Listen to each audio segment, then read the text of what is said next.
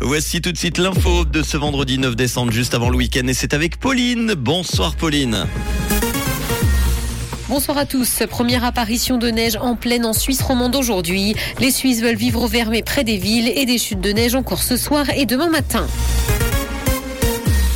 Suisse romande, première apparition de neige en pleine aujourd'hui. De nombreux Suisses et Suissesses se sont réveillés et ont observé un spectacle blanc à leurs fenêtres ce matin. Et c'est la Suisse romande qui a été la plus touchée. Plus de 10 cm de neige sont tombés par endroits dans le pays. Ces flocons ne sont cependant pas inhabituels pour la saison. Le 1er décembre 2009, il y avait notamment 30 cm de neige à Genève.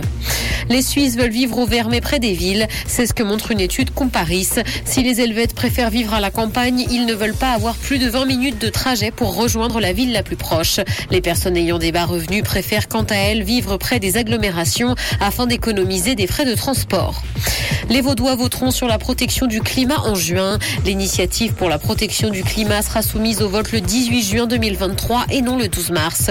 Les Verts se sont dit mécontents de cette décision qu'ils jugent politique et ce parce que le délai légal de deux ans est dépassé. Le gouvernement vaudois a indiqué dans un communiqué que la participation à la votation cantonale devrait être renforcée.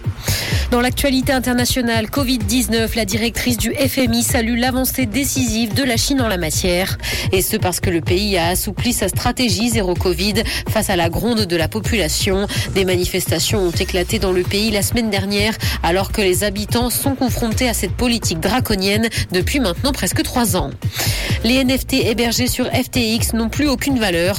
Ils sont désormais corrompus et invisibles. C'est ce qu'a révélé un ingénieur de la blockchain Solana. Et ce alors que FTX a fait faillite le 11 novembre dernier. Les propriétaires de ces NFT se retrouvent donc avec des produits sans valeur et qu'ils ne peuvent même plus consulter. Justice, Nick Carter, l'un des membres des Backstreet Boys, est accusé de viol aux États-Unis. Une femme l'accuse de l'avoir violé après un concert qui a eu lieu en 2001 alors qu'elle était âgée de 17 ans. La plaignante est atteinte d'autisme et raconte que le chanteur l'aurait droguée avant d'abuser d'elle. Elle réclame une réparation financière dont le montant n'a pas été dévoilé. De la pluie et de la neige sont attendus ce soir, mais également demain matin. Côté température, le mercure affichera 1 degré à Nyon et Yverdon, ainsi que 2 à Lausanne et Montreux. Bonne soirée à tous sur Rouge. C'était la météo, c'est Rouge.